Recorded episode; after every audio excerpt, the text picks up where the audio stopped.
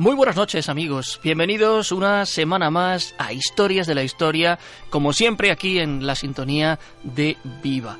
La historia de esta noche, la crónica en la que venimos a mover bisagras y engranajes de nuestra máquina radiofónica del tiempo, nos trae episodios que muchos habréis oído mencionar en televisión o en los periódicos. Recuerdo esas escalofriantes imágenes de aquellos improvisados osarios cada vez que en las noticias se escuchaba hablar de los gemeres rojos. Pero, ¿quiénes son? ¿Quiénes eran? ¿Quién era su carismático líder, Pol Pot, uno de los hombres más sanguinarios que la historia ha conocido jamás? Esta noche viajamos en el tiempo y en el espacio hasta el sudeste asiático para hablaros de la Camboya de los Gemeres Rojos. Soy Fernando Lumbreras y esto es Historias de la Historia. En el día de hoy, cautivo y desarmado el ejército rojo. Hace unos momentos, fuentes autorizadas del Ministerio de la Gobernación han confirmado que el Partido Comunista, que el Partido Comunista de España ha quedado legalizado. Observe, observe, el que por primera vez en la vida, por primera vez, ha salido del disco, ha salido del disco. Teniente coronel que con una pistola sube hacia la tribuna. En estos momentos Aquí, apunta. como bien habéis apuntado, han sido tres bombas de esas diez explosiones y también desde aquí, desde esta estación de Atocha, hemos podido escuchar... todo-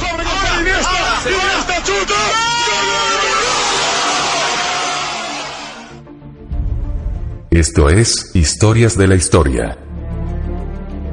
Dirige Fernando Lumbreras.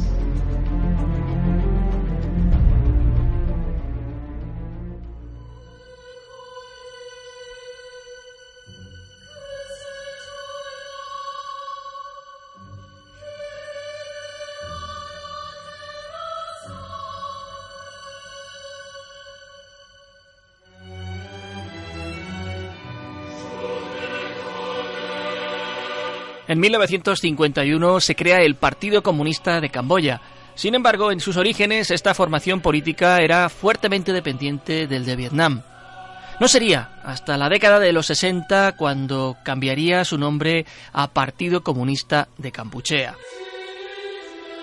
Aquel comunismo camboyano mezclaba una interpretación subjetiva y de extrema izquierda del maoísmo, centrándose en su exaltación del campesinado con las ideas anticolonialistas propias de las guerras de liberación nacional.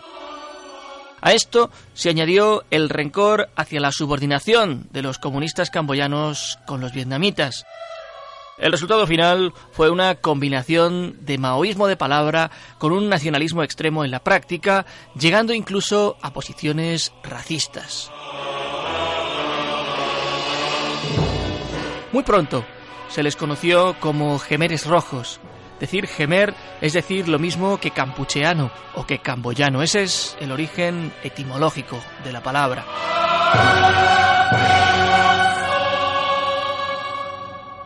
Hacia mediados de la década de 1950, el príncipe Norodom Sihanouk acometió una política de mano dura contra los comunistas, dirigidos entonces por Pol Pot. Camboya había logrado su independencia en 1954 y el proceso de consolidación del país fue complicado, pero sobre todo sangriento. En la década de los 60, ese mismo príncipe decidió declararse neutral ante la guerra que se desarrollaba en Vietnam.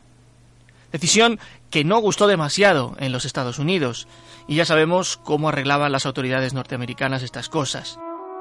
La CIA orquestó un golpe de Estado que aupó al poder al general Lon Nol, quien había sido ministro de Defensa del propio príncipe. Así, Camboya se alió inmediatamente con los Estados Unidos y con Vietnam del Sur y evidenció la entrada en el escenario político de los Gemeres Rojos.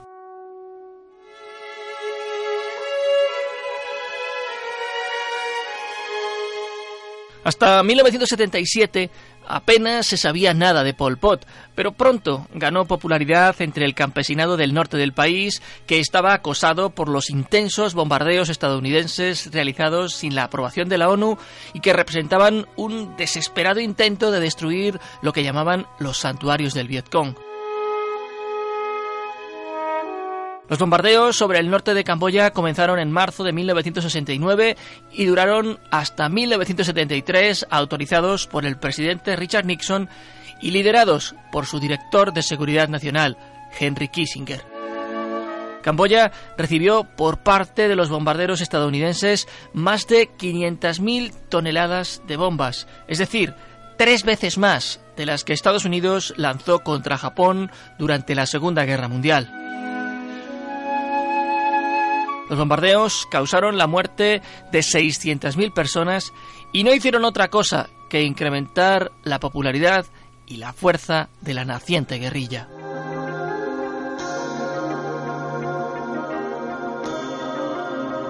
Los Khmeres Rojos recibieron además apoyo de China, que les suministró armamento.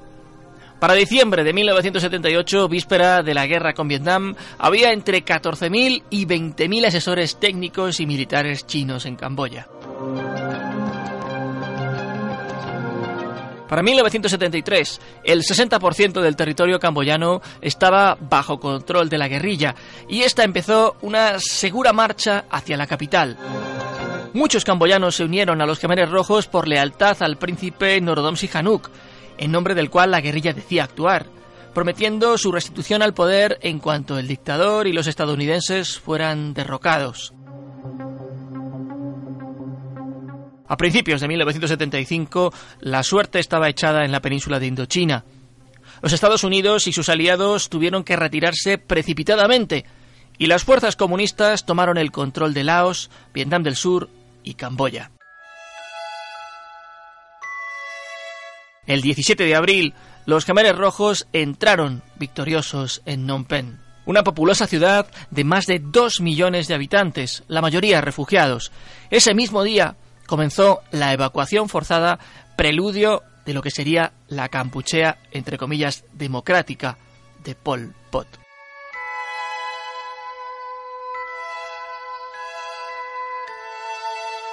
Con los Khmeres Rojos se llevó a cabo un genocidio en donde murió una cuarta parte de los habitantes de Camboya, cifra no inferior a los dos millones de personas, más las secuelas que ello significó para el país en general. Sus matanzas no se limitaron al suelo camboyano, ya que en territorio vietnamita se llevaron a cabo varias, como la más famosa es la masacre de Bachuk del año 1978. El régimen de los Khmeres Rojos terminó con la captura de Phnom Penh el 7 de enero de 1979 por parte del ejército vietnamita, poniendo fin al régimen de Pol Pot. Así, tras una rápida campaña iniciada en diciembre de 1978 motivada por escaramuzas fronterizas, el país queda una vez más bajo control extranjero, en este caso en la órbita vietnamita, en la que ya había permanecido con anterioridad a la colonización francesa.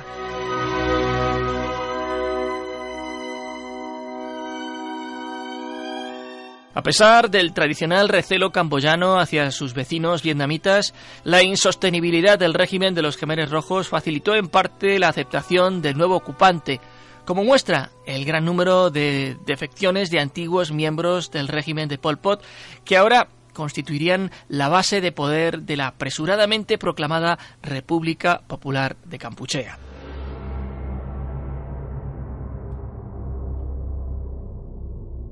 En este momento, la facción más leal a Pol Pot, manteniendo las siglas de la Campuchea Democrática y exacerbando su discurso nacionalista, se retiró al oeste del país, en las zonas fronterizas con Laos y Tailandia, desde donde llevaría a cabo una guerra de guerrillas contra el nuevo régimen.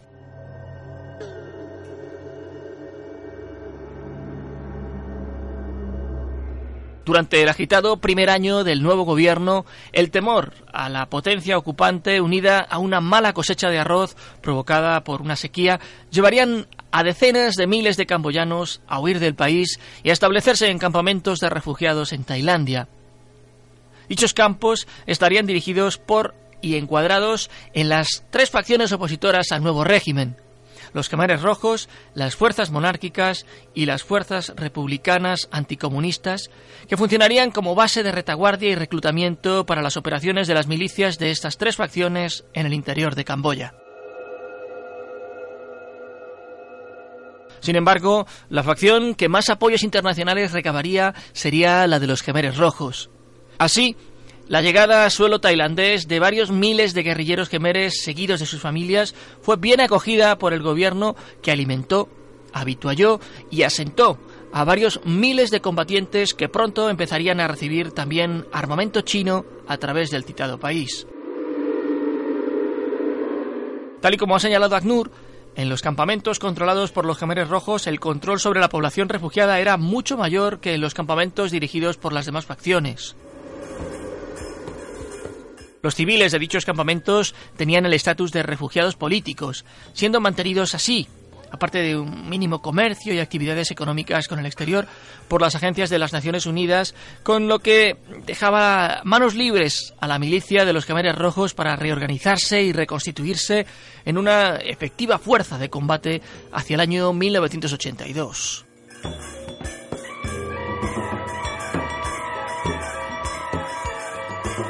A nivel internacional, la creciente dependencia de Vietnam y la República Popular de Campuchea con respecto a la Unión Soviética tuvieron como efecto la inmediata hostilidad de la República Popular China y de sus aliados antisoviéticos como Tailandia, Singapur y Estados Unidos.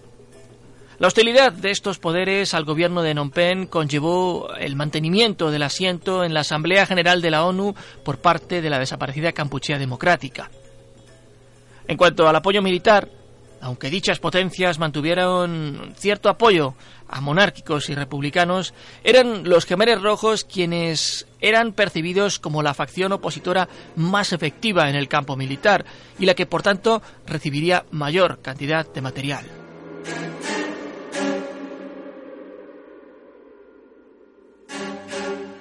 Para hacer más presentable su imagen ante la comunidad internacional de la que ahora dependían, en septiembre de 1981, los dirigentes de la Campuchea Democrática disolvieron formalmente el Partido Comunista de Campuchea y renegaron del comunismo para declarar su apoyo hacia la economía de mercado y el respeto a la tradición religiosa, sin por ello reestructurar su liderazgo.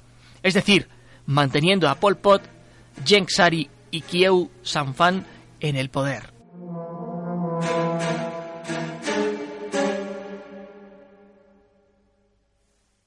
Dicho lavado de imagen permitió, sin embargo, un acercamiento a las otras facciones antivietnamitas y anticomunistas de los rebeldes, hasta unificarse en 1982 en el llamado Gobierno de Coalición de la Campuchea Democrática.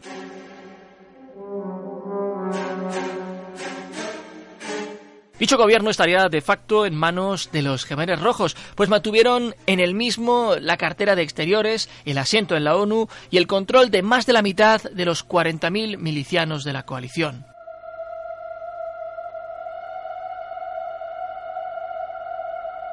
Para llamar la atención internacional, la coalición llevó a cabo en 1982 una ofensiva sobre el oeste de Camboya, tomando una serie de posiciones de las que serían expulsados por el ejército camboyano en una serie de contraofensivas lanzadas entre 1983 y 1985, tras lo cual la frontera fue fuertemente minada.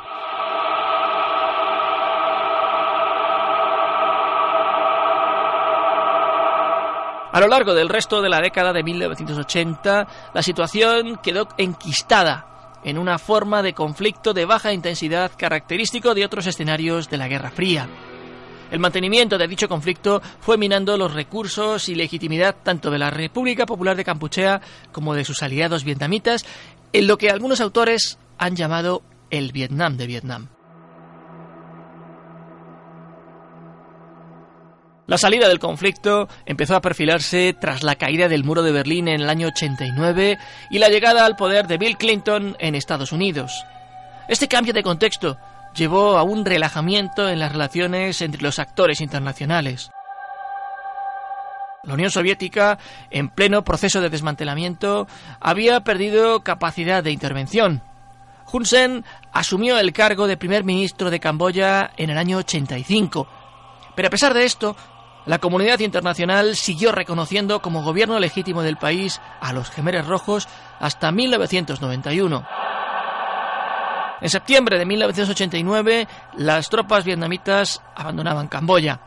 Al año siguiente, Estados Unidos dejó de reconocer la legitimidad de la coalición opositora y la República Popular China disminuyó de forma parecida su apoyo.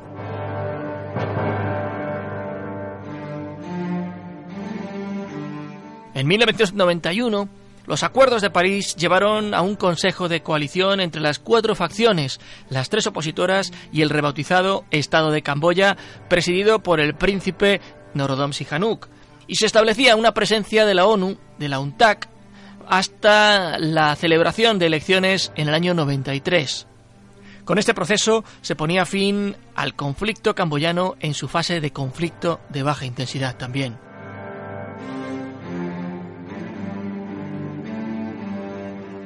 El fin de la Guerra Fría y el proceso de paz en curso dejó a los Khmeres Rojos sin las fuentes de apoyo externo de las que venían dependiendo desde su derrocamiento del poder en el año 79.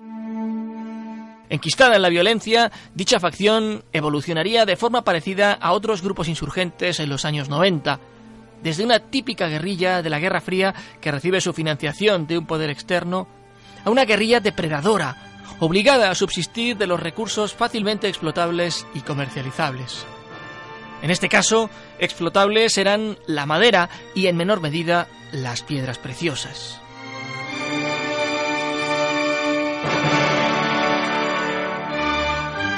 En 1994 los Gemeres Rojos son declarados ilegales y se vieron reducidos a un núcleo duro de dirigentes al mando de unos 5.000 combatientes que controlaban alrededor de una quinta parte del territorio de Camboya.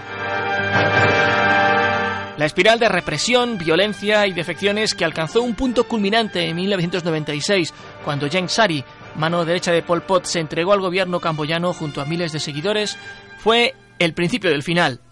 A partir de entonces, los Khmeres Rojos se desintegran en luchas internas y Pol Pot fue desplazado por Tamok. Posteriormente, tras un intento de retomar el control en el que asesinó a otro dirigente y a su familia, Pol Pot terminó condenado a un arresto domiciliario definitivo hasta su muerte en 1997.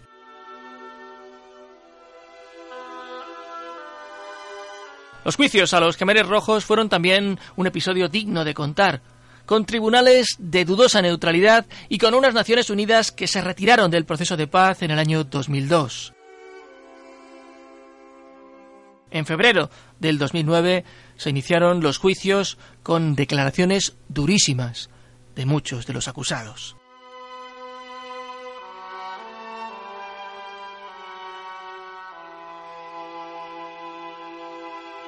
Y esta es la historia de los gemeres rojos en Camboya. Así os la hemos querido contar. Recordad que podéis encontrar el resto de podcast en el portal del programa y un montón de contenidos que hemos seleccionado para vosotros. Nos encontramos muy pronto en este mismo punto del ciberespacio. Muchísimas gracias por habernos regalado vuestra atención y como siempre decimos, muy buenas noches y buena suerte.